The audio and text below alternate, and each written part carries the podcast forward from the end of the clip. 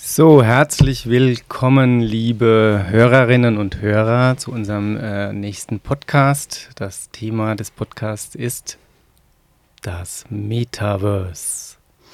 Aber vorerst äh, möchte ich nicht nur unsere Hörerinnen und Hörer begrüßen, sondern äh, ich, großer Dank geht natürlich auch an die äh, Firma Winning, die uns einen exzellenten Win-Win-Wein hier zur Verfügung gestellt hat. Und ähm, da darf ich doch direkt äh, Theo und Ger äh, Gerrit dich einladen, dass wir mal anprosten auf Florentine. Die war sehr innovativ und hat uns sehr offen ähm, diesen leckeren Traubensaft, hätte ich fast gesagt, am Nachmittag zur Verfügung gestellt. Prost, Theo. Prost, Prost Gerrit. Cheers. So, damit äh, habe ich meine Gäste schon auch ein bisschen eingeleitet. Ähm, wir haben hier den Theo, der sich direkt auch mal selber vorstellen darf, und den Gerrit. Ähm, und dann starten wir direkt rein in ein wundersames und spannendes Thema des Metaverse. Und von daher, Theo, du darfst. Danke Gary. Ja, mein Name ist Theodor Danchev. Ich bin Partner bei der Comfortech äh, und äh, Berater im Umfeld M365 ähm, und auch darüber hinaus diverse Themen. Das war's. Okay, danke, danke Gerrit. dir. Dann, Gerrit, darfst du natürlich nochmal loslegen, ja. Ja, moin und danke auch für die Einladung nochmal. Ich äh, bin der Gerrit, arbeite seit etwas über einem Jahr jetzt bei Microsoft, vorher acht Jahre lang beim HDI gearbeitet und freue mich hier zu sein, um ein bisschen über das Thema Metaverse, NFT und was da eigentlich alles so sich hinter verbirgt, ein bisschen drüber zu sprechen. Schön, dass ihr da seid. Ja, ähm, Heute hättet ihr eigentlich wahrscheinlich, äh, liebe Hörerinnen und Hörer, den Marco Breyer hier erwartet. Leider Gottes ist er krankheitsbedingt ausgefallen. Mein Name ist Gerald Staud. Ich übernehme jetzt heute die Rolle des Moderators. Äh, ich bin auch Partner bei der Comfortech und freue mich wahnsinnig über das spannende Thema mit euch zu sprechen. Und da geht auch schon die erste Frage direkt, äh, Gerrit, an dich. Was ist das Metaverse? Kannst du das so erklären, dass jeder da draußen das versteht? Ich gebe mein Bestes tatsächlich. Ähm, ich glaube, das Metaverse, das hat tatsächlich seinen Ursprung nicht in den letzten Monaten gehabt, wo es vielleicht immer mehr Hype geworden ist und immer größer geworden ist, sondern das gibt es, glaube ich, schon insgesamt ein bisschen länger. Ähm, vielleicht kann man es auch so ein bisschen aus dem Gaming-Bereich zurückführen. der eine oder andere kennt ja vielleicht so ein Spiele wie World of Warcraft beispielsweise, große virtuelle Welten, große Open Worlds. Und im Grunde ist das ja wie eine, wie eine Erweiterung eigentlich unserer realen Welt, die wir so kennen, nur auf das, auf das Virtuelle. Wir haben virtuelle Güter, die dort gehandelt werden. Ich kann eine virtuelle Währung erwerben und ähm, ja, mich dort eben ausbreiten und dort leben. Und vielleicht ein weiteres populäres Beispiel wäre jetzt Second Life, das kennt bestimmt der ein oder andere, wo ich ähm, selber ja, mir mein eigenes virtuelles Leben aufbauen kann und äh, dort mit diesen Lindendollar bezahlen kann, ähm, eigene virtuelle Güter kreieren kann, diese weiter verkaufen kann, handeln kann. Es beispielsweise Architekten gibt, die da virtuelle Häuser designen, also im Grunde so eine virtuelle Abbildung unserer Welt. Theo, heißt das eigentlich das Metaverse oder die Metaverse? Also ich nenne es das Metaverse ähm, in dem Fall. Ja, aber ich stimme dir voll ganz zu, äh, Gerrit, an der Stelle. Also, also, im Endeffekt, das Metaverse ist für mich auch eine, eine Erweiterung ähm, des Physischen und des äh, Digitalen.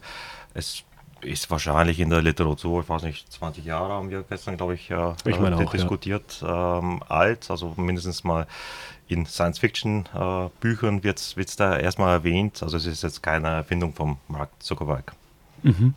Ja, wir haben im Vorfeld auch schon philosophiert, ist es das Metaverse oder die Metaverse und vielleicht ist es abgeleitet aus und das Universum. Jetzt haben wir ein neues digitales Universum und ein Metaversum. Vielleicht heißt es deswegen das Universum, also das Metaverse. Ja, super, vielen Dank erstmal für die Einordnung, ähm, äh, was das Metaverse überhaupt ist. Ähm, es gibt ja schon länger auch dann das Thema Blockchain und Kryptowährung etc. Ähm, Theo, vielleicht kannst du ganz kurz einordnen, was hat das Metaverse überhaupt mit, mit Blockchain zu tun? Also was, wie steht das in Verbindung? Ähm, ähm, ja. Ja, sind ja ganz viele Technologien, die, die, die jetzt ähm, ja, verfügbar sind oder, oder da sind und alle haben, ich würde sagen, also in erster Linie jetzt keinen direkten ähm, Zusammenhang. Man kann sie aber in Zusammenhang bringen und erst dann äh, wird es etwas Größeres daraus oder beziehungsweise kann etwas äh, Größeres daraus entstehen. Ähm, Ja, ähm, als wenn man mal anfängt, äh, vielleicht Web 3 als, als äh, Buzzword, ähm, was, was ist denn überhaupt Web 3? Wie ist da der, der Unterschied zum Web 2? Ist es irgendwie eine neue Programmiersprache oder ähnliches, was da verfügbar ist? Und nein, das ist es nicht. Ähm, also wenn man, man anfängt mit, mit Web 1, also generell im Internet 1995 so, so grob gestartet, also man, es gibt da diverse Interviews mit äh, auch Bill Gates, ähm, wo auf äh, TV-Shows mal erklären durfte, was das Internet ist, genauso wie wir jetzt sitzen und sagen und darüber reden, was, was ist denn eigentlich das Metaverse, äh, ist es eigentlich das oder äh, wie, wie, wie, nennen wir es denn überhaupt? Von daher, also Internet oder beziehungsweise Web 1 in dem Fall ist für mich, sag mal, sind, sind statische Seiten, also man, man konsumiert Inhalte, liest nur etwas, ähm, Web 2, da, da sind wir mittendrin mit Instagram, Facebook, also der, der, der, der, Zuschauer oder wir alle da draußen, wir produzieren selbst Inhalte, posten Fotos, äh, machen Podcasts, Videocast, äh, wie auch immer. Und mit dem Web 3, da, da ist das eine ganz neue Möglichkeit. Und jetzt kommen wir zur Blockchain ähm, im, im Sinne von, wir alle können jetzt auch ein Stück davon besitzen. Also Ownership, ähm, das ist jetzt das, das, das, neue Thema. Also ich kann auch etwas besitzen und dieser Besitz wird auf der Blockchain festgeschrieben. Ähm, und äh, wenn man dann nochmal weitergeht, Web 3 Richtung Metaverse, also ich kann diese neuen Besitztümer oder, oder Assets, die ich da, da, da habe, auch ins Metaverse mitnehmen. Und dann ist es eben verifiziert, dass ich ähm, gewissen Gegenstand, äh, Gegenstand besitze, vielleicht ein digitales Paar Sneaker oder was auch immer und statt dann mit meinem Avatar aus und bewege mich in so einer digitalen Welt. Also das Ganze ist dann nicht mehr abhängig von, von einem globalen Player wie, wie Facebook, wo ähm, ich da vielleicht was kaufe und dann gehört es eben trotzdem Facebook, weil, weil es liegt da und dann benutze ich es vielleicht nur. Nein, also jetzt kann ich auch etwas besitzen und ähm, das habe ich in meiner Wallet, also in meiner digitalen, physischen, also Brieftasche im Endeffekt und kann es auch wieder mitnehmen äh, und ähm, ja, vielleicht auch zu, zu anderen Welten weitertragen. Mhm. Ja, sehr spannend. Auch nochmal die Einordnung. Vielen Dank. Web 1, das statische Internet. Ja. Ja. Web 2 zusammengefasst, ein, ein, Internet, das sehr dynamisch ist, wo Personen, Menschen, Institutionen Inhalte selbst produzieren und über soziale Medien auch verteilen können. Und jetzt ein nächster Technologie-Innovationssprung möglicherweise, vielleicht auch in, in Besitztumserweiterung. Web 3 mit, mit äh, Metaverse, wo ich dann eben halt digitale Güter mitnehmen kann in diese Welt. Ähm, möglicherweise auch einen ganz besonderen, uniken Besitz habe. Kommen wir gleich nachher auch nochmal drauf. Und ähm, also sehr spannend. Vielen Dank auch für, die, für diese Insights. Blockchain hört man ja auch immer sehr, sehr oft in allen möglichen Foren, TV-Shows.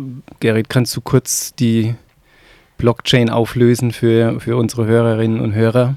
Ja, ohne, ohne zu viel Technik da reinbringen zu wollen. Das ist ja mal ganz einfach runtergebrochen, haben wir ja zwei Begriffe. Wir haben den Begriff Block und den Begriff Chain, also eine Blockkette. Und im Grunde mal ganz einfach runtergebrochen, nichts anderes ist es im Grunde. Ne? Wir haben eine, eine verkettete Liste aus Blöcken, die aneinandergereiht werden. Und in diesen Blöcken können Transaktionen, können Daten gespeichert werden. Der große Vorteil ist, dass das Ganze nicht zentralisiert auf einem Service abliegt. Ähm, Theodor hast es gerade so schön gesagt, ähm, die, die Daten liegen nicht bei, bei Facebook ab und sind damit in der zentralen Hoheit. Wenn Facebook morgen sagt, wir haben keine Lust mehr auf dich als User, dann löschen sie dich raus, löschen deine Daten raus, ähm, entsperren dir deinen Zugang vielleicht sogar auch. Ähm, der Vorteil bei der Blockchain ist da, dass das Ganze komplett dezentral gehalten wird.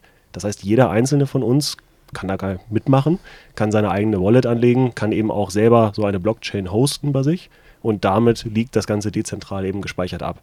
Dann gibt es insgesamt eine Konsensfindung, also das heißt, dieses Netzwerk an verschiedenen Leuten, an, an Peers da drin, die finden insgesamt zu einer gemeinsamen Meinung und damit wird ein neuer Block gefunden. So das populärste Beispiel wäre Bitcoin. Das Bitcoin-Netzwerk ist auch das erste, was gestartet ist mit dem berühmten White Paper von Satoshi Nakamoto, was damals entstanden ist. Und ähm, diese, diese Konsensfindung basiert auf einem Arbeitsnachweis, der erbracht werden muss, dem sogenannten Proof of Work. Da haben viele bestimmt schon mal drüber gehört. Ähm, auch durch diese Diskussionen, die da entstehen, ist das Ganze eigentlich nachhaltig, ist es nicht nachhaltig. Da werden ja viele Diskussionen gerade in der EU auch wirklich aktiv geführt dazu. Und ähm, durch diese Konsensfindung wird eben halt in der Gruppe das Ganze verifiziert und sichergestellt, dass in diesem dezentralen Netzwerk keine einzelne Entität eben eine zu große Macht da drin hat. Mhm. Ja, sehr, sehr spannend. Also ich habe Besitztum, das ich erwerben kann, äh, das dezentral gespeichert ist, sodass äh, globale Player, ähm, Firmen ähm, mir das nicht einfach entziehen können, also zwangsenteignen, indem sie mich äh, aus einem User-Account löschen. Von daher, das hört sich relativ und sehr, sehr sicher an, ähm, wenn ich da Geld investiere, dass das auch erhalten bleibt, mein digitales Gut. Und ähm, jetzt nehme ich mein digitales Gut von der Blockchain gesichert mit in das Metaverse. Ähm, Theo, was gibt es denn da aktuell schon ähm, für Besitztümer? Was, was kann man da so sehen, was sich da gerade abspielt in der Metaverse? Also da gibt es ganz viel mittlerweile. Ich meine, das Ganze ist äh, vor ungefähr einem Jahr gestartet ähm, und das erste Besitztum in dem Fall, also in Form eines NFTs. Also vielleicht erstmal, was ist denn ein NFT überhaupt? Das ist ein Non-Fungible Token. Ähm, und also im Gegensatz dazu, ein Fungible Token wäre äh, Bitcoin an sich, beziehungsweise das Token oder in einem Ethereum, in der Ethereum Blockchain wäre es äh, der, der Ether oder ETH.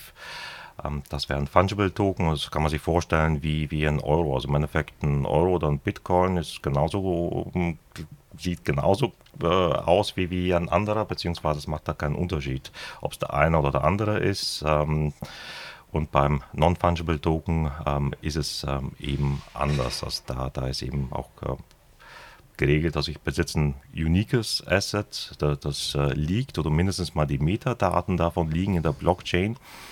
Äh, und ähm, es ist auch geregelt, also wer es besitzt äh, und ähm, auch äh, wer es besessen hat. Da sieht man auch transparent, dass die, die, die Blockchain auch, meine, vielleicht nochmal ein Tick abstrakter ist eigentlich auch so, so wie ein zentrales öffentliches Register. Also ich kann da hingehen und äh, kann da durchblättern oder mir eben anschauen, welche Assets, welche Gegenstände äh, gibt es da und ähm, wer besitzt sie oder beziehungsweise welche Wallet besitzt sie.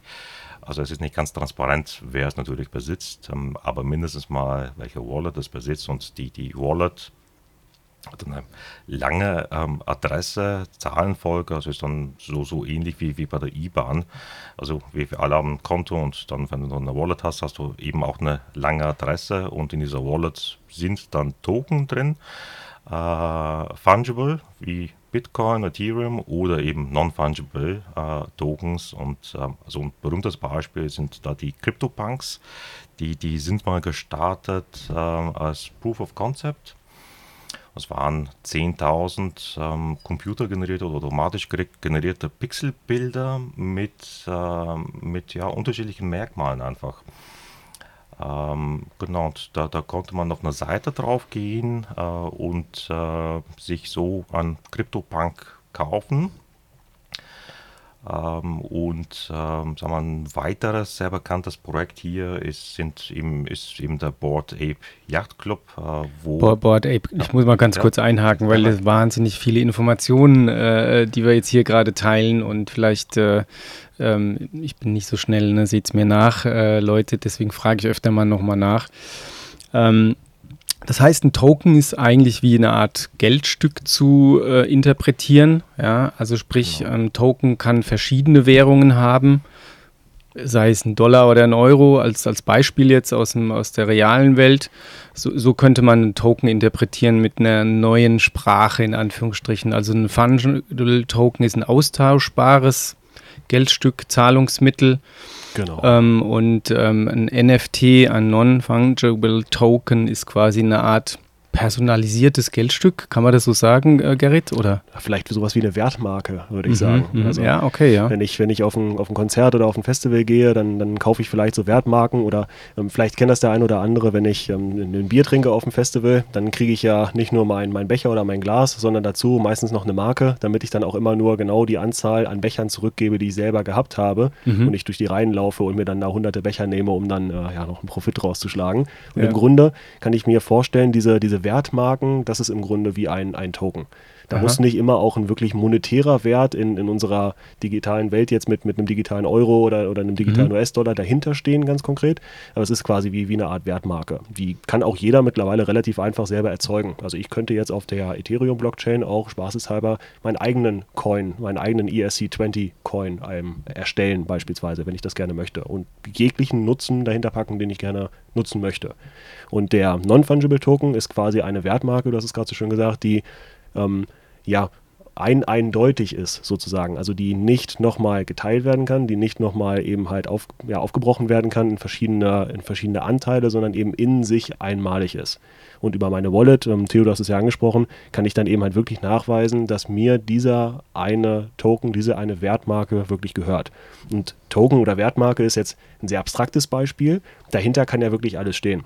Das heißt, es gibt ja Smart Contracts, die, die programmiert werden, die auf der Blockchain liegen. Und diese Was Smart, ist ein Smart Contract? Ja, die Smart Contracts sind im Grunde kleine, kleine Programmierhäppchen, wo ich eben mhm. halt einfach ein bisschen Programmierlogik reinpacken kann und die dann eben auf der Blockchain speichere, sodass sie unveränderbar sind und eben von jedem eingesehen werden können.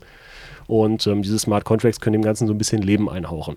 Und beispielsweise kann dann so ein Token auf ähm, etwas anderes referenzieren oder bestimmte Metriken da drin enthalten.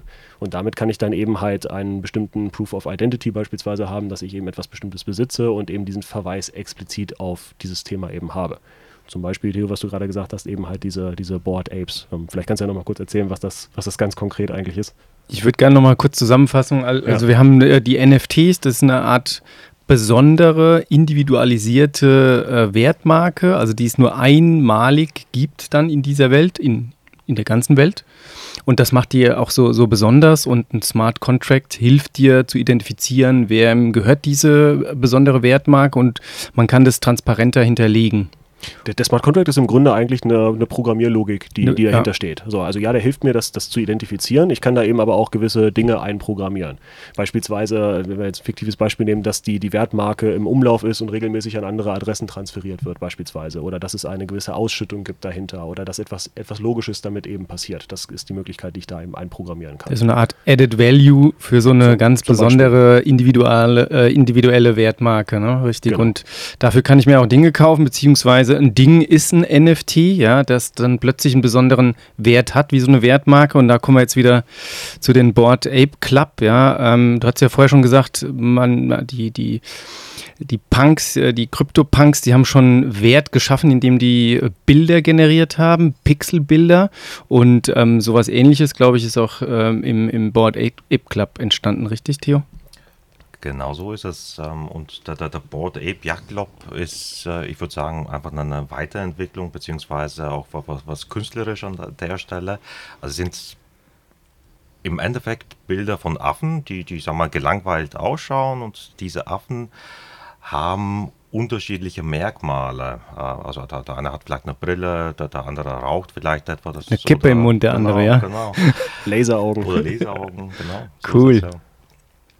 So sehen die aus. Mhm. Und ähm, ja, das, äh, Projekt gab es auch, also wurde äh, jährt sich, glaube ich, jetzt, genau. Also im, im April ist es gestartet, 21. Und man konnte damals, also so ein, so ein Board Ape könnte, konnte man sich minden. Also minden bedeutet, äh, man, man, geht auf eine Webseite oder beziehungsweise auf die Webseite des Projektes und kann dann als erster äh, so einen Affen oder beziehungsweise so ein Element dieses Projektes da, da besitzen oder beziehungsweise sich in seiner Wallet holen gegen Austausch, natürlich Währung, beziehungsweise in dem Also Fall, Wallet ist in dem Fall auch wirklich dein Geldbeutel, genau, wo Geldbeutel. du dann ähm, bestimmte Anzahl an digitale Währungen vorhältst und damit kaufst du mit einem Geldbeutel, mit einem Wallet dann so einen ähm, einmaligen Affen sozusagen, gelangweilten Affen, den es genau, äh, auch nur einmal gibt und ähm, vor einem Jahr erst gestartet und Theo, ich glaube, ähm, wenn man jetzt so ein bisschen die Dimensionen äh, unseren Zuhörerinnen und Hörern äh, mal die, äh, spiegelt, dann ähm, fallen viele, glaube ich, äh, vom Glauben ab oder vom Hocker her.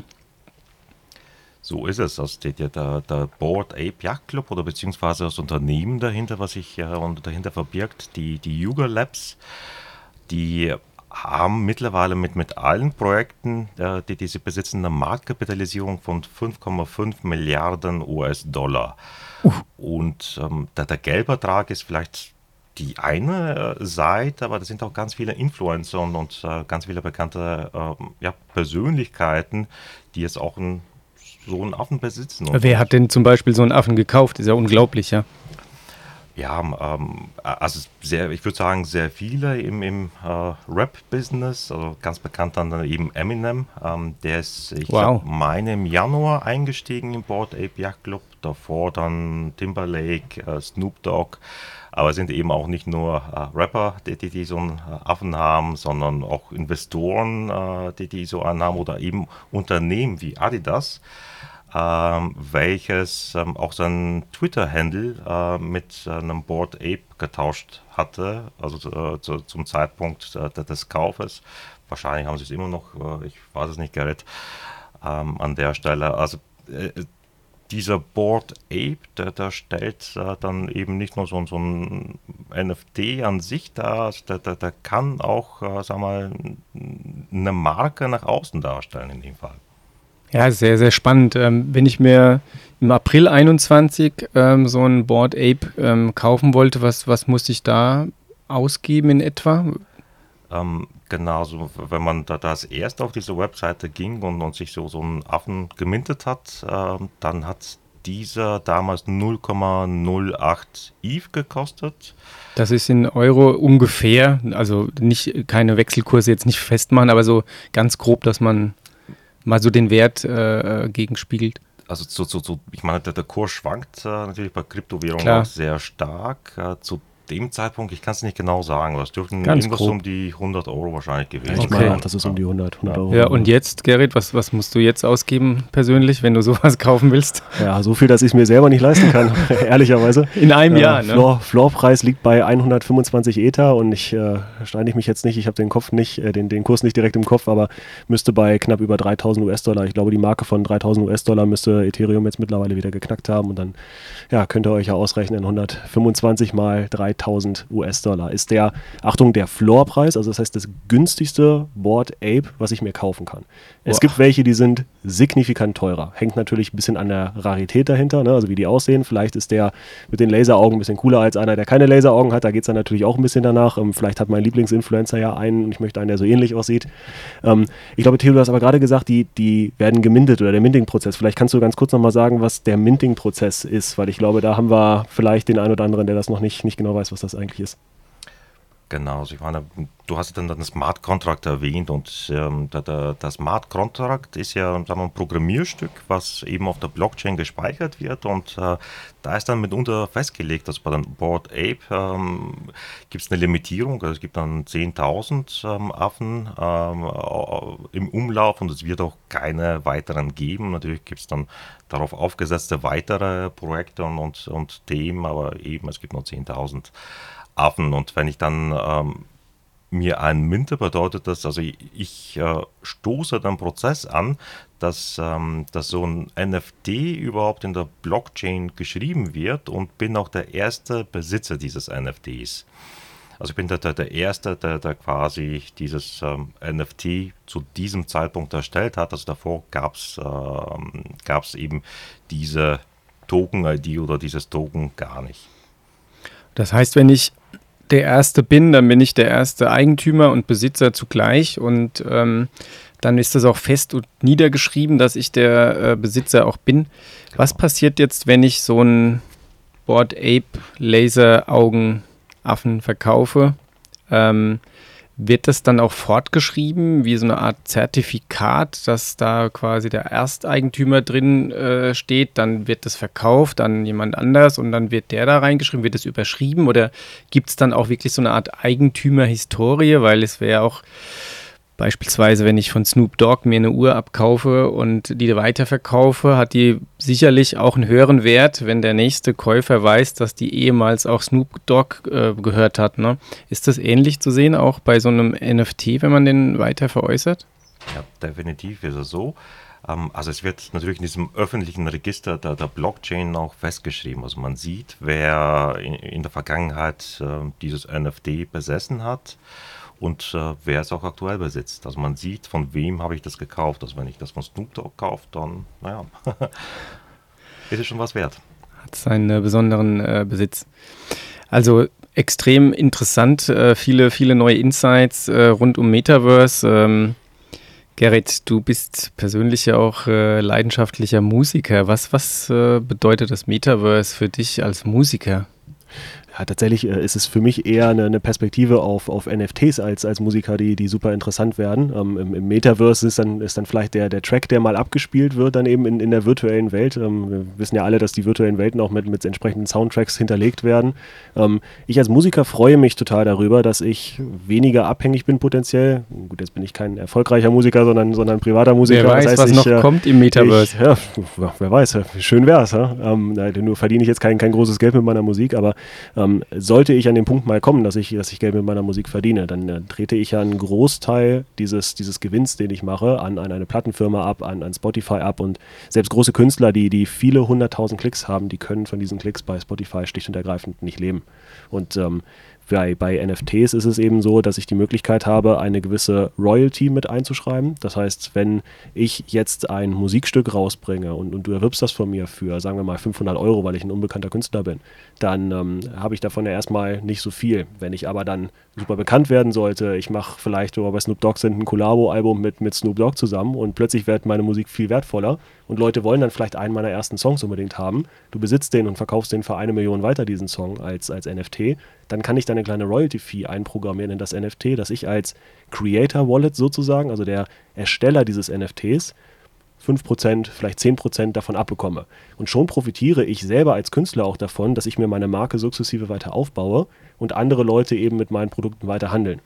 Ja, also, wie ich glaube, viele Künstler sind ja erst zum Ende ihrer, ihrer Lebzeiten oder vielleicht sogar nach Ende ihrer Lebzeiten wirklich richtig mhm. berühmt geworden ja. und haben ja dann nie wirklich mehr dann davon profitiert eigentlich, wenn, wenn dir eben halt was passiert ist. Gut, jetzt, wenn ich tot bin, bin ich tot, dann habe ich da auch nicht mehr so viel von, aber vielleicht können ja meine Nachfahren zum Beispiel profitieren davon ne? oder eben halt auch über die, über die späteren Verkäufe, die dann da eben halt exakt passieren dann. Das heißt, du kannst über so ein ähm, uniques, äh, einmaliges digitales Musik Asset-Stück äh, sozusagen dein Urheberrecht mit rein programmieren. Das, das ist es, glaube ich, so, exakt, genau. Ja. So dass du quasi, wenn das Teil an Wert steigt, durch Verkäufe, durch Bekanntheit, durch Marketing, durch Community, durch, dadurch, dass vielleicht Snoop Dogg oder Eminem das irgendwie cool finden, ja.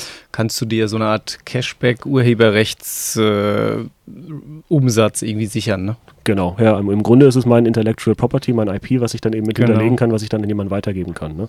Ja, und witzigerweise, wo wir über Snoop Dogg sprechen, ähm, Theo, du hast es bestimmt mitbekommen, ähm, Snoop Dogg hat tatsächlich ja als auch von seinem aktuellen Album, ich weiß nicht wie viel es waren, 5000 oder 10.000 Kopien als NFTs verkauft. Wow. Das heißt, ich hatte die Möglichkeit, mir das Album entweder eben so zu kaufen, eben als, als physikalische Version, ja, oder auch zu streamen natürlich über Spotify. Ähm, aber ich hätte mir das Ganze auch als NFT kaufen können, hätte ihn als Künstler damit direkter unterstützt und habe eben wirklich einen, einen Teil dieses Albums, was wirklich mir selber persönlich gehört. Wow, super interessant, ja. Theo, was bedeutet das Metaverse für dich persönlich? Ne? Ich weiß, du bist äh, so ein Sam äh, leidenschaftlicher Sammler oder beschäftigst dich mit dem Thema. Was, was bedeutet es für dich persönlich? Also das Metaverse ähm, eröffnet, glaube ich, ganz viele und ähm, neue Möglichkeiten, also in, in allen äh, möglichen Branchen. Und ähm, ja, also man kann das, das, das, das Physische quasi ins Digitale abbilden und dann kann man eben auch das Digitale ins Metaverse äh, mitnehmen und, und das bedeutet im Endeffekt, dass man, sag mal, viele Aspekte des Lebens auch äh, ins Metaverse übertragen kann oder da, da eben auch abbilden kann. Genau, ja. Und auch umgekehrt, also wenn du dort ähm, ein digitales Asset erwirbst, kannst du dann auch davon in der realen Welt irgendwie profitieren? Ja, kann man. Ähm, also es hängt auch teilweise vom Projekt ab. Also wenn man, man beim Beispiel bleibt bei den Board Ape Yacht Club, also da erwirbt man auch die Intellectual Property, die dahinter steckt. Also sprich, ähm, ich oder derjenige, der das eben besitzt, äh, kann ähm, das äh, ja, in allen möglichen Aspekten auch verwenden oder beziehungsweise auch weiter vermarkten, äh, das als Teil seiner Company ansehen und vielleicht auch auf Twitter mit, mit dem Handle werben und also man, man ist im Club. Ähm, also der, der Clubgedanke ist da, da eben auch ganz wichtig und ähm, auch die, die Community oder die Leute, die da eben mitmachen. Mhm. Ja, ist sehr, sehr spannend. Du hattest äh, vorhin ja auch gesagt, Adidas hat auch sich äh, so einen gelangweilten Affen äh, gekauft. Ähm, kannst du dir vorstellen, warum, warum macht Adidas das? Ja? Warum, warum steigen die da ein? Warum kaufen die sich so einen Affen? Es ist ja nicht nur Adidas, also es sind ja ganz viele Lifestyle-Brands, äh, die, die eingestiegen sind und äh, also auch nicht nur Lifestyle-Brands, aber auch Banken oder Finanzdienstleistungen, die mittlerweile mich mitmachen und ähm, das, das, Motto oder das Aspekt ist da einfach, einfach dabei sein, einfach mitmachen im ersten Schritt und, und dann eben auch kontinuierlich weiterentwickeln und weitermachen, weiter aufbauen, Community auch ins Metaverse ähm, eben mitnehmen und aufbauen. Also es äh, ist äh, das Ganze ist sagen wir, so ähm, im Umbruch bzw. in Bewegung, dass man sich das auch da auch gar nicht anders leisten kann, äh, dass man fast nicht ein Projekt aufsetzt, das dauert vielleicht drei Jahre lang und irgendwann gibt es eine große Feier und dann, dann, dann, dann läuft das Projekt bzw. ist aktiv. Das kann man da eben nicht machen. Also man muss äh, einfach mitmachen äh, und ja, viele Unternehmen haben es auch genauso angekündigt. Also zum Beispiel Visa ähm, hatte sich einen CryptoPunk gekauft und äh, mhm. hat dann auch ein White Paper veröffentlicht und gesagt, äh, ja, wir, wir wollen äh, da mitmachen, probieren und uns einfach mal so eine Experience da, da auch aufbauen und äh, mit, mit sag mal, auch der Community gehen. Ähm, und ähm, auch unsere Dienstleistungen vielleicht ins Metaverse ähm, ausbreiten, genauso wie JP Morgan, äh, HSBC, sind auch ganz große Player. Alles namhafte Unternehmen, ja. Genau. Ja, sehr, sehr spannend, äh, Gerrit. Warum glaubst du, dass äh, Unternehmen sich jetzt mit dem Thema beschäftigen und vielleicht auch beschäftigen sollten? Ja, gerade für diese Lifestyle-Brands, was, was du Theo gerade angesprochen hast, ähm, wenn, ich, wenn ich im Metaverse unterwegs bin und dort meinen Avatar habe, dann ist das Ganze ja nochmal eine visuelle Unterstreichung und ich habe ja eine neue Abbildung von mir selber in diesem Metaverse. Also ähm, ich kann es ja sagen, ich habe mir auch schon mal einen Charakter ja erstellt in, im Metaverse, sowohl jetzt für, für das Microsoft-Produkt, was wir nutzen, Allspace VR, als auch jetzt für mich privat dann irgendwie in, in The Sandbox zum Beispiel, wo ich rumgelaufen bin oder, oder in Decentraland. Und ähm, der Avatar, den du dir da erstellst, der trägt ja Klamotten erstmal. Mhm. Und warum Correct. soll ich nicht in dieser virtuellen Welt, wo wir perspektivisch immer mehr Zeit verbringen und, und da, also ich als Gamer sowieso jemand bin, der da schon immer sehr viel Zeit verbracht hat in, in diesen virtuellen Welten, warum dann nicht dort auch eben halt zeigen, was man eben dann halt für, für Lifestyle-Produkte oder für Klamottenprodukte eben haben kann? Also wenn ich da an, wirklich an diese Gaming-Welt zurückdenke ähm, und an meine Zeit, wo ich als, als 12, 13, 14-Jähriger World of Warcraft gespielt habe, da war das ein absolutes Ding, ein bestimmtes Schwert zu haben oder eine bestimmte Rüstung zu haben, ähm, dafür einen bestimmten Skin zu haben, dass der einer bestimmten Farbe ist, dass der, der leuchtet oder, oder eine bestimmte, einen bestimmten Effekt hat beispielsweise. Und ähm, damit war man dann einer von wenigen und konnte dann eben zeigen, ich habe einen bestimmten Erfolg erzielt oder ich habe einen bestimmten Status in diesem Spiel und das war für manche Menschen eben ein, ein großes Thema einfach schlicht und ergreifend. Warum soll das nicht für so Dinge wie ein, ein Decentraland, Sandbox oder ähnliches für diese Metaverse-Themen eben auch gelten? Plus, dass ich mich als Mensch ja auch ähm, individuell ausdrücken möchte. Mhm. Warum soll ich immer mit, dem, mit den gleichen 20 äh, Standard-Custom-T-Shirts rumlaufen, wenn ich mir auch ein individuelles irgendwie erstellen kann? Und deswegen glaube ich, dass gerade für, für viele Design-Brands beispielsweise das Ganze unfassbar relevant ist.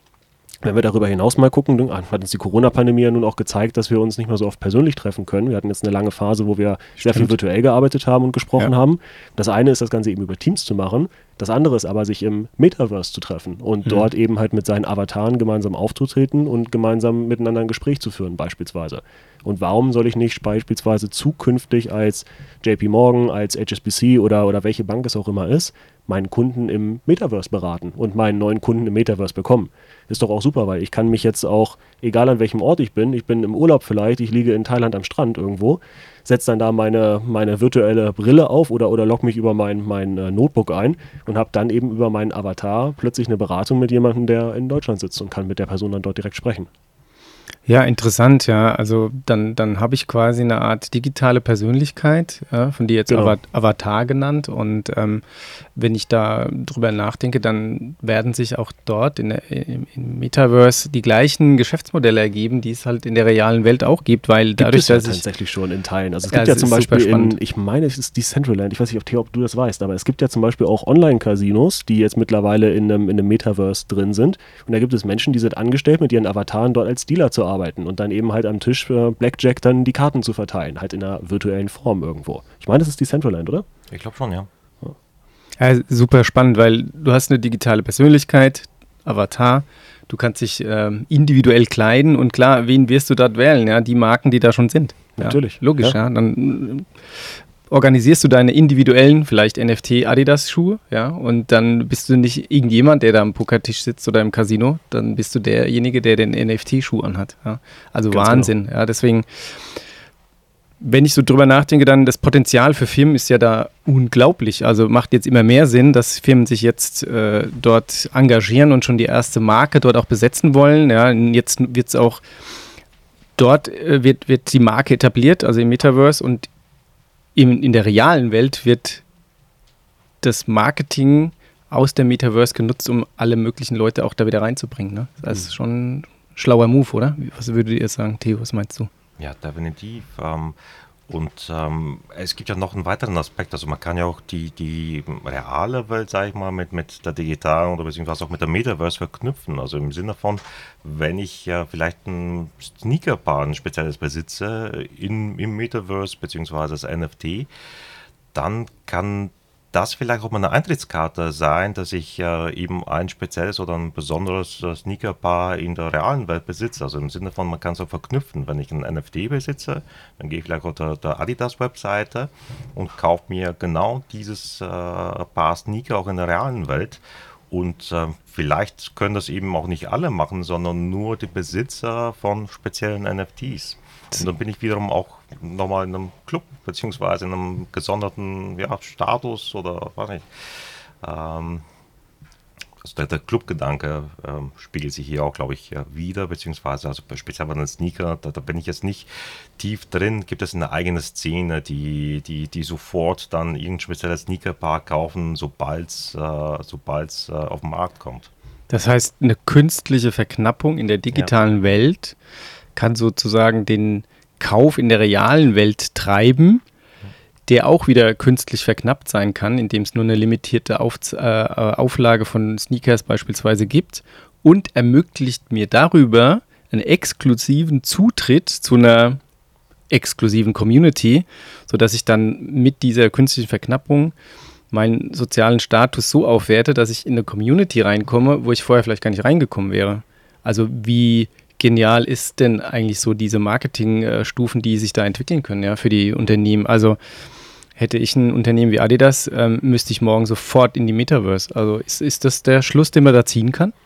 ich denke schon in Teilen. Ne? Das, das, das Spannende ist ja, wir reden da jetzt so, so drüber, als ob das Thema schon irgendwie immer da ist. Und ich habe das okay. Gefühl, auch wenn ich so in meinem Freundeskreis gucke, ich werde oft auf das Thema auch angesprochen und diskutiere mhm. da mit vielen Freunden drüber. Also ich glaube, viele Leute nehmen dieses Thema Metaverse, das Thema NFT, das Thema Krypto ähm, sehr häufig auch in den Mund und sprechen da tatsächlich drüber. Und wenn wir uns jetzt aber mal angucken, wie viele Leute, und das lässt sich ja eben über die Blockchain, über diese Pseudonymisierung, da ja alles öffentlich gespeichert ist, ja ganz gut nachvollziehen, wie viele Leute schon auf OpenSea beispielsweise sich so ein NFT mal gekauft haben, dann stellen mhm. wir fest, dass wir da unfassbar am Anfang sind. Du kannst ja, Gary, kannst ja mal deine Einschätzung geben. Was denkst du denn, wie viele unique, also einzigartige Ethereum-Wallet-Adressen, also wie viele, wie viele dieser Geldbörsen haben denn schon mal auf OpenSea ein, ein NFT erworben? Weltweit über das gesamte Netzwerk? Boah, sehr, sehr schwer. Puh. Wenn du mich jetzt so suffisant fragst, würde ich mal in eine äh, höhere Zahl greifen. 150.000? Ja, tatsächlich ist es ein bisschen mehr. Es sind äh, drei Millionen insgesamt. Ich empfinde aber das drei Millionen dafür, dass ich ähm, gefühlt mit unfassbar vielen Leuten zu diesem Thema spreche und ähm, ja, vielleicht lebe ich da auch etwas in einer Bubble zu diesem Thema. Ich nehme mhm. aber schon wahr, dass das, dass das insgesamt deutlich gehypt ist und wir sehen ja eben halt durch diese ganzen großen Brands und die, die ähm, Nachrichtenartikel, die wir dazu lesen können, dass das eben auch viel in der, in der medialen Welt angekommen ist, dass drei Millionen auf die gesamte Weltbevölkerung gesehen äh, absolut nichts ist. Das ist, da sind wir wirklich unfassbar weit am Anfang noch in, der, in dem ganzen Thema. Ne? Also, also wenn, wenn, Leute jetzt denken, wieso ich habe den, den Zug da jetzt verpasst, oh Gott, das ist jetzt schon, das Thema gibt es jetzt schon so lange, ich, da muss ich mich jetzt gar nicht mehr mit beschäftigen. Nee, ganz im Gegenteil. Ne? Das ist super, super weit am Anfang, äh, super, super early. Und äh, ich glaube, wenn jetzt ein, ein, Unternehmen sich auch anfängt, mit diesem Thema zu beschäftigen und dort eben halt jetzt sich überlegt, was, was kann denn so ein digitales Geschäftsmodell sein? Was kann ich dann im Metaverse ganz konkret tun? Was kann ich denn mit Krypto, was kann ich denn mit NFT eigentlich machen? Äh, dann gehörst du zu den 0,1% der Unternehmen, die sich jetzt Gedanken darüber machen. Und das Spannende sind ja, oder deine Peer Group sind ja dann nicht die, die ganz großen Lifestyle-Brands wie Adidas oder, oder Nike, sondern wenn du dich dann gerade eben jetzt, wenn wir auf den deutschen Markt mal gucken, mit dem deutschen Mittelstand misst, ähm, wenn du jetzt da ein NFT-Projekt launchen würdest, wärst du, glaube ich, wirklich, wirklich einer der Ersten, der da, der da wirklich aktiv wird. Ja, ist auch kaum zu glauben, mit welcher Geschwindigkeit äh, dort äh, sich alles entwickelt. Ja, wir, Theo hat ja richtigerweise gesagt, es ist erst ein Jahr alt in etwa. Ja, ein Jahr. Und wenn ich höre, drei Millionen Leute, die sich ein NFT gekauft haben und teilweise, ähm, je nachdem, wann, wann der gekauft wurde, zu horrenden Preisen. Das heißt, da muss eine Marktkapitalisierungsrate jetzt schon drinstecken im, im Metaverse. Das ist ja unglaublich, ja. Und das heißt, kann man dann zusammengefasst sagen, dass ihr schon äh, definitiv daran glaubt, dass Metaverse ist kein Hype und irgendwie ja, eine Modeerscheinung, die übermorgen wieder weg sein wird, sondern ähm, ihr geht schon davon aus, dass das ein nachhaltiges Thema ist, mit dem sich im Laufe der Zeit jeder irgendwann beschäftigen wird. Absolut, denke ich, denke ich auf jeden Fall. Ja, ähm, ja doch, definitiv. Theo, definitiv, ja und, und, vor allem auch nicht das, das Metaverse alleine, sondern ich meine, alle Technologien zusammengenommen. Also das, das macht das Ganze aus. Also das ist quasi das Novum, das, das, das Neue, was, was, was jetzt äh, möglich ist. Das, ja. das ist es, glaube ich, vor allem. Ja, diese, diese Metaverse-Geschichten, hatten wir eingangs gesagt, gibt es schon deutlich länger. Also sei es jetzt in, Minecraft, World of Warcraft, mhm. in, in, aus der spielerischen Richtung oder sowas wie Second Life aus einer eher Lifestyle-getriebenen Richtung, das gibt es ja alles schon deutlich länger. Aber jetzt gibt es ja diese ganzen Layer 1 und Layer 2 Lösungen, die noch dazukommen. Also eben ähm, die Blockchain als solches. Die Möglichkeit, dass ich mit meiner Identität in meiner Wallet was machen kann. So Stichwort auch Self-Sovereign Identity beispielsweise eben. Also halt mich auch authentifizieren kann in der virtuellen Welt. Dass ich eben diese Coins habe, dass ich was besitzen kann über, über NFTs. Das sind jetzt, also die Welt hat sich weitergedreht. Ne? Wir, wir haben Second Life gibt schon deutlich länger und ähm, das war alles eben sehr zentralisiert und durch diese Weiterentwicklung der ganzen Technologien dahinter, die ja jetzt auch immer noch weiterentwickelt werden, habe ich halt viel mehr Möglichkeiten, das Ganze technisch dann zu steuern, zu partizipieren und auch mit diesen entsprechenden oder sogenannten Oracles in die wirkliche, in die reale Welt dann eben halt auch zu agieren und halt dieses Digitale und die reale Welt immer mehr miteinander verschmelzen zu lassen irgendwo auch. Mhm. Ja, ist interessant. Ja, also das heißt, wenn jemand über Metaverse was äh, hört, äh, braucht er nicht denken, ha, das ist nur was für Gamer, ja, weil es ja aus dieser Ecke ein Stück weit auch vielleicht gepusht wurde oder die Technologien verwendet wurden. Der nächste sagt, okay, Second Life war ja auch nur ein Hype, eine Modeerscheinung war auch relativ schnell wieder weg. Stimmt jetzt aus heutiger Sicht möglicherweise. Ist aber tatsächlich ja. immer noch, ne? Also der, der, ja, der Hype ist weg, aber. Der Hype ist weg, ja. genau, aber es ist kein Massenphänomen geworden. Ja. ja. Und jetzt könnte man irgendwie sagen, okay, komm, muss ich mich nicht beschäftigen, ist nur was für Gamer, wird kein Massenphänomen.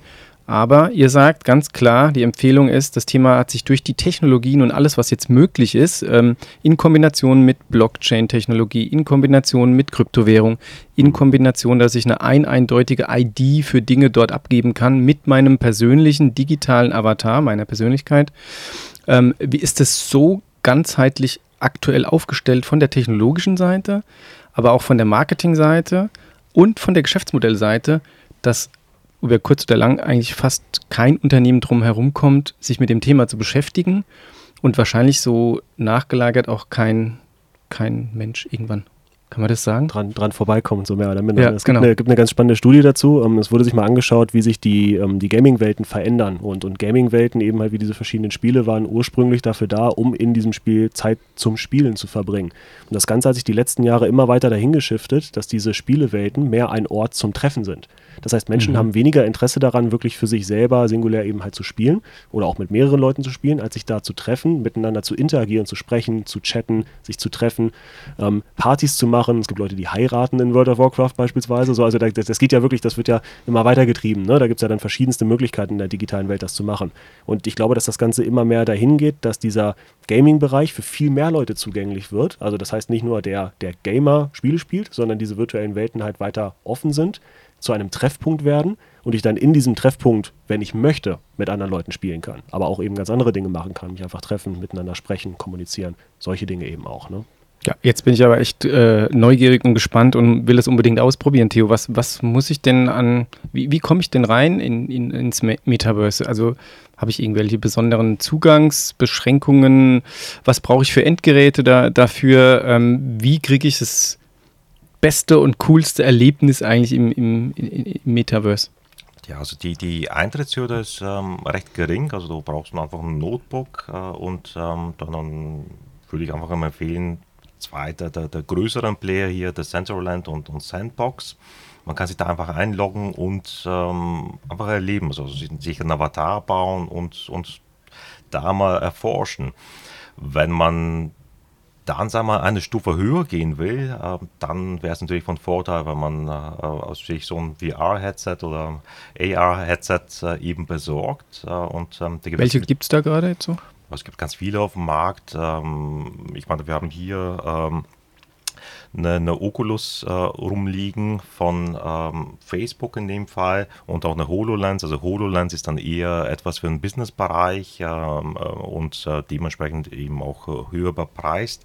Kann natürlich auch mehr, aber im, im privaten Consumer-Umfeld ist, würde ich sagen, die Oculus voll und ganz ausreichend und damit kann man schon viel mehr erleben und, und, ähm, und eben auch teilnehmen in so einer digitalen Welt. So, das heißt, unterm Weihnachtsbaum ähm, für die Jugendlichen, äh, wenn die richtig Spaß haben wollen, was, was, was würdest du empfehlen, Gerrit? Ja, wenn die richtig ein cooles Erlebnis haben, Party machen wollen, irgendwann vielleicht heiraten wollen. Wenn man das nötige Kleingeld hat, die HoloLens natürlich. Ich habe sie ja gerade zum ersten Mal auch aufgehabt. Das hat unfassbar viel Spaß gemacht, damit ein bisschen rumzuspielen, das mal auszuprobieren. Ja, ähm, ja man, man, muss es sich leisten können ne, am Ende des Tages. Da wäre dann die, die Oculus Quest wahrscheinlich dann das, das günstigere Produkt, um das dann halt als Endgerät dann zu verwenden. Ne? Aber oder man, aber ganz ja. klassisch, wenn ich eben halt nicht über diese virtuelle oder Augmented Reality einsteigen will, dann eben, wie du es gerade angesprochen hattest, auch Theo, ähm, einfach über, über Notebook reingehen in, in eine der virtuellen Welten. Genau. Und so äh, Decentraland oder Sandbox, das sind, äh, ist eine virtuelle Welt in, im Metaversum. Ähm, so kann man sich das vorstellen. Und gibt es da irgendwie einen Favoriten? Gehst du lieber in Decentraland rein und shoppst da mit deinem Avatar? Oder wie, wie kann man die voneinander trennen? Sind die irgendwie ähnlich? Ähm, also was, was würdet ihr empfehlen? Wo, wo steige ich ein? Also Oculus vielleicht, wenn ich Spaß haben will, Party machen will. Und in welche virtuelle Welt soll ich mich da mal tummeln und mal ein bisschen rumgucken, was da so los ist? In beiden. Äh, in beiden, na klar. Genau, also ich meine, steig in, in beiden ein und, und, äh, und schaust die an. Also im Endeffekt ähm, einfaches Beispiel, ich meine, ähm, Samsung hat einen 837 Store in New York, in Manhattan. Und diese wurde auch im Decentraland abgebildet. Und ähm, das war, glaube ich, meine erste, mein erster Einstiegspunkt bei Decentraland. Um sich das einfach mal anzuschauen. Und, und die haben eben auch eine Lebenswelt äh, reingebaut. Mittlerweile gibt es auch, glaube ich, eine, eine Version 2, also diese Digital- oder Metaverse-Shop wurde nochmal komplett neu, neu, umgebaut. Also diesen Umbau habe ich noch nie erlebt. Ich weiß nicht, Gerrit, ob du den mittlerweile gesehen hast. Nee, noch nicht. Noch nicht ja. Genau, also von daher, ich würde sagen, also ich meine, in beiden reinsteigen und, und ähm, einfach mal erleben und, und ja, ja, okay, absolut. Und gerade für die, für die jüngere Generation würde ich, würde ich sagen, sowas wie, wie Roblox beispielsweise oder auch Minecraft sind da, sind da gute Einstiegsmöglichkeiten. Ist auch erstaunlich, was man da für Welten mittlerweile bauen kann und wie viele zigtausende es da eigentlich auch schon gibt. Ähm, das für die jüngere Generation oder vielleicht für die, für die etwas ältere Generation, die jüngere Kinder hat, die das mal ausprobieren wollen, lasst euch das von euren Kindern mal zeigen. Wenn die Minecraft spielen, äh, setzt euch mal daneben und guckt euch das mal an. Minecraft, Roblox, irgendwie sowas in die Richtung. Super, super spannend. So, danke erstmal äh, für die Empfehlung als, als ja, Endverbraucher, Konsument. Ähm, was würde der Firmen empfehlen? Wie würde ich äh, mich da rannähern und mal überlegen, was gibt es da für Potenziale? Also was, empfehle ich einem IT-Leiter, ähm, wenn es um Metaverse geht? Was, was soll der jetzt mal ausprobieren? Das Gleiche. Das gleiche als ja, also Endverbraucher einsteigen äh, ich, was ich wahrnehme, ist, dass, dass, dass viele einfach daran straucheln, erstmal überhaupt ins Ausprobieren zu kommen und was zu machen. Also von daher einfach mal loslegen, mal ausprobieren. Ähm, vielleicht wirklich sich mal auch als Privatperson damit beschäftigen, selber mal irgendwie in Minecraft reingehen. Das kann man auch mit Mitte 30, Mitte 40, Mitte 50 noch machen. Das ist äh, absolut kein Problem, funktioniert sehr, sehr gut. Ähm, sich im Zweifel auch vielleicht einfach mal ein Wallet anzulegen und einfach mal zu, einfach mal ausprobieren, mal einen Kryptocoin kaufen irgendwie oder mal einen kleinen, kleinen Anteil von einem Kryptocoin Bitcoin. Äh, oder auf OpenSea, das ist ja einer der größten Marktplätze, um, um NFTs zu kaufen, sich da einfach mal anmelden und mit einem mit kleinen Euro, mit kleinem Geld einfach mal ein NFT kaufen. Also einfach mal so ein Gespür dafür entwickeln. Was bedeutet das eigentlich und wie funktioniert das eigentlich? Ich kann total nachvollziehen, dass es für Leute, die damit sich nicht so regelmäßig beschäftigen, erstmal eine gewisse Einstiegshürde ist. Oder muss man sich das Wallet anlegen, dann kriegt man diese zwölf Wörter, diese Passphrase, die man hat, die darf man auch nicht verlieren, ansonsten ist alles ist weg, so was Wallet man hat. Und zwingend äh, beim Registrieren oder kann ich einfach mal reinspazieren als Gast und muss dann, oder muss ich sofort ein Wallet haben? Das kommt drauf an, was ich machen möchte. Ne? Okay, also wenn, ja. ich, wenn ich jetzt Minecraft spielen möchte oder in Roblox reingucken möchte Klar. oder sowas, dann geht das auch ohne Wallet. Wenn ja. ich mir ein NFT kaufen möchte, dann sollte ich schon zwingend so ein, so ein äh, Wallet besitzen. Ne? Sowas beispielsweise wie, wie Metamask. Mhm. So, und ähm, ich, wie gesagt, ich verstehe, dass es da eine gewisse Einstiegshürde gibt, weil das eben ein bisschen, ein bisschen speziell ist, sich damit zu beschäftigen. Da gibt es aber sehr viele gute Tutorials mittlerweile im Internet und ähm, ja, ich sag mal, wenn man sich mal einen Nachmittag damit beschäftigt, dann hat man das schon ganz gut geschafft. Ähm, ich habe es jetzt gerade erst mit meinem Papa zusammen gemacht, der ist Mitte 50 und äh, wir haben ihm jetzt eine Metamask Wallet eingerichtet und haben mal ein paar Harmony One Token gekauft und sind dann cool. aber ein bisschen durch die virtuelle Welt gelaufen, haben uns das mal angeguckt und haben auf den Marktplätzen mal ein bisschen NFTs abgecheckt. Genau, von daher schaut an meinen Papa, aber das hat auch gut funktioniert. Ne? Und, und hat es ihm gefallen auch? Oder? Absolut, ja, ja, absolut, ja. Natürlich ein bisschen erstmal so ne, am gucken, was ist das eigentlich, wie funktioniert das eben, so diese ganzen, man sagt, der Tokenomics dahinter zu verstehen ne? und, mhm. und dann eben auch nachzuvollziehen, wo was dann gespeichert wird und sowas. Ich glaube, das ist schon von der Art her, wie wir jetzt aktuell denken, dieses Web 2, Theo, das ist ja erklärt, was, was, was die einzelnen Abstufungen davon sind, dass dieses Web 2 eben doch noch was deutlich anderes ist als jetzt diese Web 3 Komponente. Ne? Und dass das schon durchaus ein ziemlicher Shift auch im, im Denken und auch in der Technik dann irgendwo ist. Aber ja. ansonsten als, also Zusammenfassung von, von meinem Monolog jetzt, ähm, einfach mal ausprobieren, einfach mal ins Handeln kommen machen. und einfach mal machen und sich dann auch mal inspirieren lassen von dem, was in diesen virtuellen Welten ist. Einfach mal in den von dir, Theo, angesprochenen Samsung Store reingehen, sich den mal angucken. Einfach mal gucken, was machen die denn da eigentlich? Wie sieht denn das aus? Ist das cool? Warum ist das cool? Was funktioniert da eigentlich? Einfach sich damit ein bisschen beschäftigen. Und ich glaube, dann kommen diese kreativen Ideen dazu von ganz alleine. Ja, Theo, ist noch was zu ergänzen oder ist das, was, was würdest du jemandem empfehlen? Ich glaube, dem ist dann da nichts hinzuzufügen. Also wenn man mal schaut, meine, die, die, die größte Bank der Welt, äh, JP Morgan, ich meine, die haben in Decentraland äh, ähm, ja, eine Filiale und wollen dort Bankdienstleistungen im Endeffekt auch im Metaverse anb äh, anbieten, beziehungsweise vielleicht das auch eine Art Vermittler sein zwischen unterschiedlichen Metaverses oder zwischen unterschiedlichen Kryptowährungen und so weiter. Und ähm, HSBC hat jetzt angekündigt, dass sie im Sandbox gehen und ähm, die machen dann eine Art, ähm, also mehr ein Gaming-Ansatz, beziehungsweise sie sind ähm, sehr aktiv im Sponsoring, äh, also von, von Sportlern auch und haben darum eine Experience gebaut. Also es hängt je nach davon ab und beides ist vollkommen valide.